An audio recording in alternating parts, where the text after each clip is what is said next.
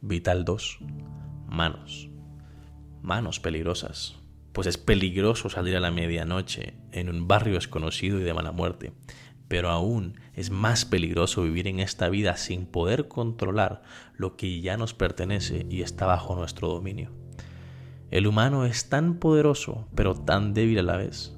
Somos tan fuertes que somos la raza que domina este planeta llamado Tierra, pero somos tan débiles que con nuestras propias manos no podemos controlarnos de matarnos unos con otros.